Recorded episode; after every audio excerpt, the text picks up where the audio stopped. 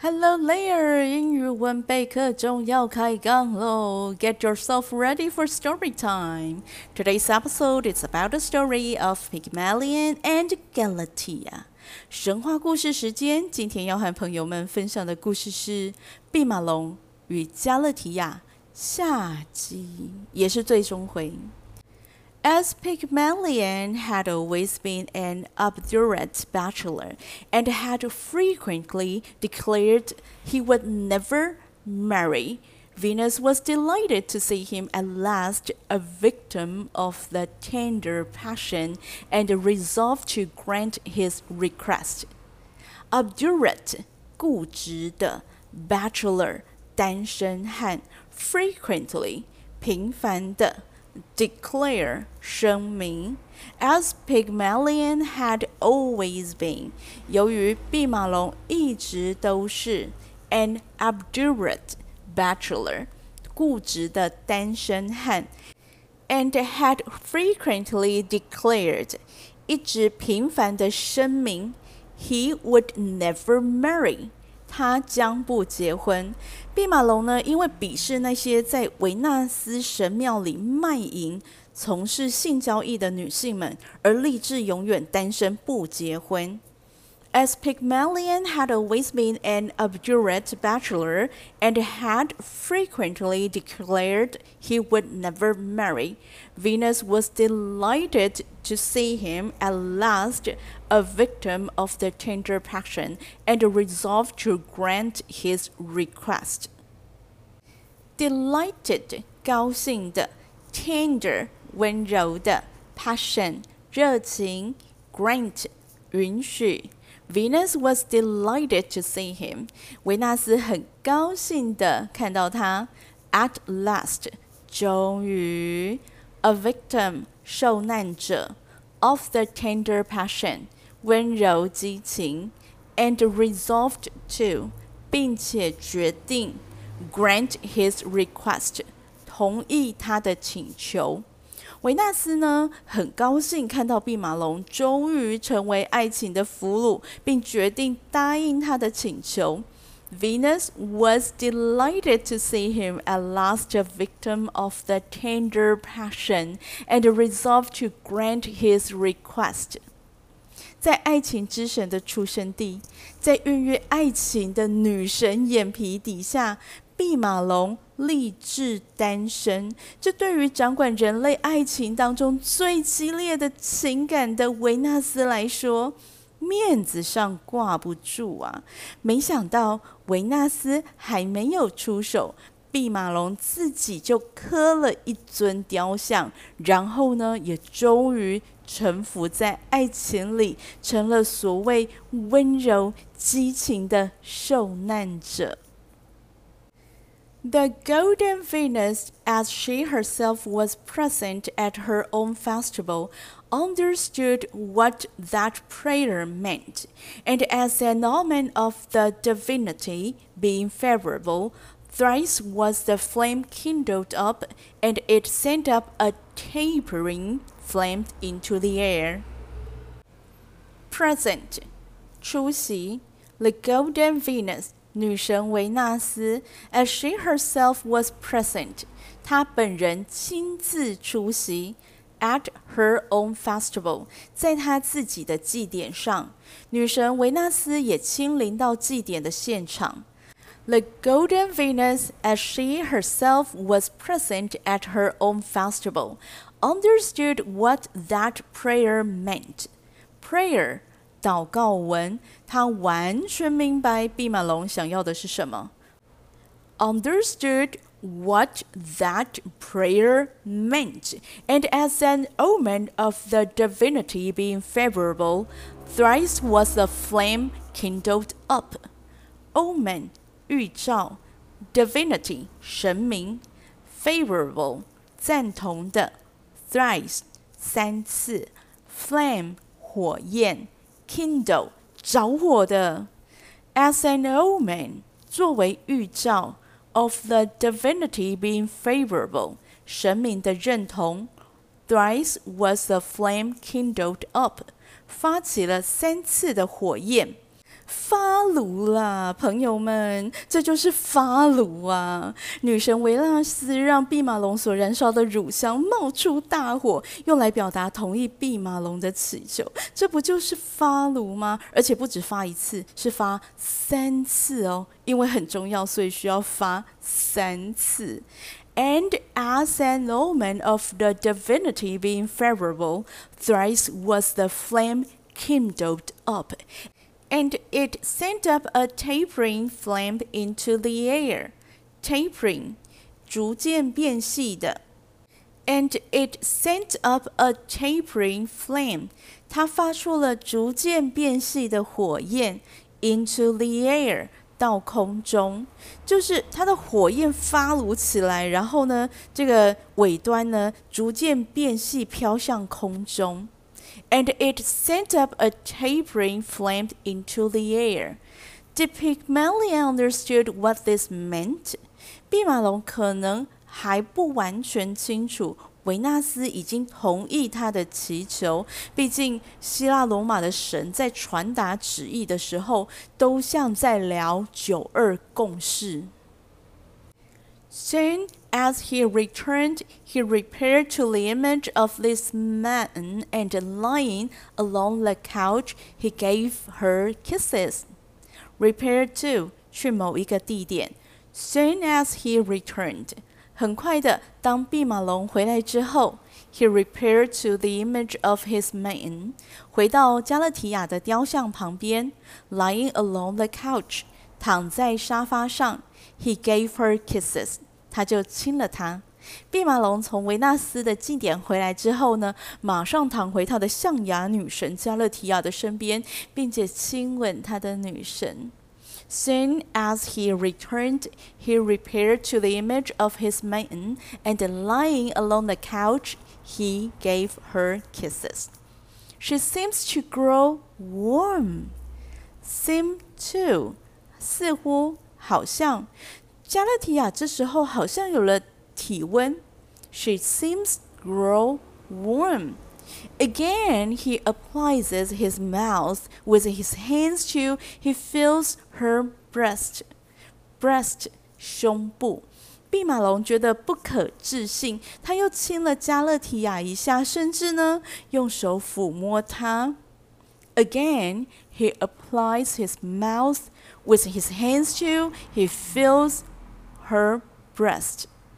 The pressed ivory becomes soft and losing its hardness, yields to the fingers and gives way.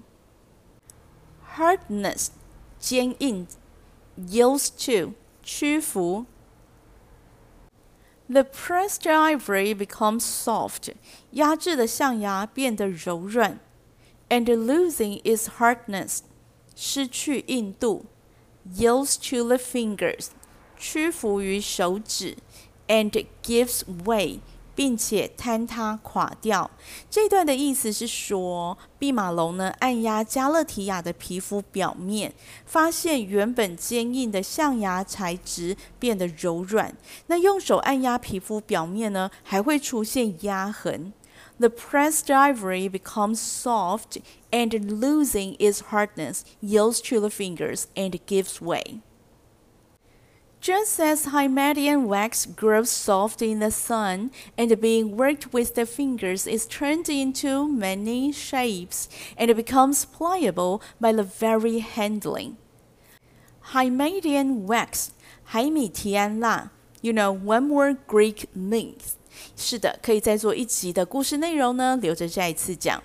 Just as Hymadian wax grows soft，就像海米提安蜡变得柔软，in the sun，在阳光下，and being worked with the fingers，用手指操作，is turned into many shapes，会变成许多的形状，and becomes pliable，并且变得柔韧。by the very handling，借着用手触摸。这一段的意思是说，毕马龙发现加勒提亚的身体就像软化的蜡一样，在手的触摸、按压下会改变形状。诶。Just as Hymettian wax grows soft in the sun and being worked with the fingers is turned into many shapes and becomes pliable by the very handling. 弼马龙感受到的雕像的触感不再是坚硬了。故事里用 used to gives way pliable 来表达雕像的身体肌肉不再是硬邦邦的象牙，而是会随着手指的触摸、按压而下陷。那这里呢，用蜡在阳光下逐渐软化来比喻，用来表示加勒提亚的身体变化。总之呢，弼马龙开始感受到象牙雕像加勒提亚的体温、身体肌肉的弹性。while he is amazed and is rejoicing, though with apprehension, and is fearing that he is deceived. Apprehension 顾虑、担心；deceive 欺骗。While he is amazed. 正当他很惊奇，and is rejoicing，而且也很高兴，though with apprehension，虽然也很担心，and is fearing that he is deceived，害怕自己被欺骗。虽然弼马龙呢对加勒提亚的改变感到很惊讶、很高兴，但是也很担心，害怕自己被自己的想象所骗。While he is amazed and is rejoicing, though with apprehension, and is fearing that he is deceived. The lover again and again touched the subject of his desires with his hand. The lover 情人，这里指的是毕马龙。Again and again，一次又一次。Touches the object of his desires，碰触他的心仪对象，with his hand，用手。弼马龙一次又一次的用手碰触他心仪的对象加勒提亚。The lover again and again touches the object of his desires with his hand. It's a real body. 它是一个真实的身体。When touched with the thumb，用拇指触摸的时候，the veins throb。静脉会跳动诶，那动脉呢？哦，动脉叫做 artery，静脉会跳动，动脉应该也会跳动，会吧？The veins throb when touched with the thumb。那这一段是说，加勒提亚不只有体温，身体柔软有弹性，还有脉搏，它是真人了。It's a real body. Then Indeed, the Paphian hero conceives in his mind the most lavish expressions with which to give thanks to Venus. The Paphian hero 帕福斯的英雄，这里指的还是毕马龙哦。等一下我们会知道为什么。Conceive 想出，lavish 奢华的。毕马龙用最华丽的言语感谢女神维纳斯赐给他加勒提亚。Then Indeed, the Paphian hero conceives in his mind the most lavish expressions with which to give thanks to Venus, and at length presses lips no longer fictitious with his own lips. At length, 最后 fictitious 虚构的 然后呢，弼马龙不再是想象，而是确实用自己的嘴唇亲在加勒提亚的嘴唇上，and at length presses lips no longer fictitious with his own lips。哦，所以之前那一大段什么，often does he applies his hands to the work, he gives his kisses, speaks to it, and takes hold of it，都是想象而已。不是说毕马龙真的对雕像做坏坏的事情。The maiden too feels the kisses given her and blushes. Blush，脸红。加勒提亚也感觉到毕马龙的亲吻，她脸红了。The maiden too feels the kisses given her and flushes, and raising her timorous eyes towards the light of the day, she sees at once her lover and the heavens. timorous 羞怯的，加勒提亚羞怯的抬起头，看着他的爱人和天堂。这算有情人终成眷属吗？I guess so. The goddess was present at the marriage which she thus effected. 女神维纳斯出席了他们两个人的婚礼。How？再发一次炉喽！女神也算是证婚人吧。And now the horns of the moon, having seen nine times gathered into a full orb, she brought forth Paphos, from whom the island derived its name. The horns of the moon 指的是月亮月牙尖尖的时候，这个状态出现了九次。 表达呢，经过九个月之后，毕马龙和加勒提亚的儿子帕福斯出生了，这也就是帕福斯这个城市名字的由来了。那这也是前面故事称毕马龙是帕福斯英雄的原因了，因为有毕马龙和一切所发生的事情，才建立了跟他儿子同名的帕福斯城。好，最后再补充一下，学术上有一个名词叫做毕马龙效应 （Pygmalion Effect），就是在讲毕马龙对加勒提亚的故事，期望值会影响行为，行为最终会回应期望。那毕马龙以对待真实女性的方式对待加勒提亚，最后加勒提亚呢就能够变成真人，回应毕马龙的爱。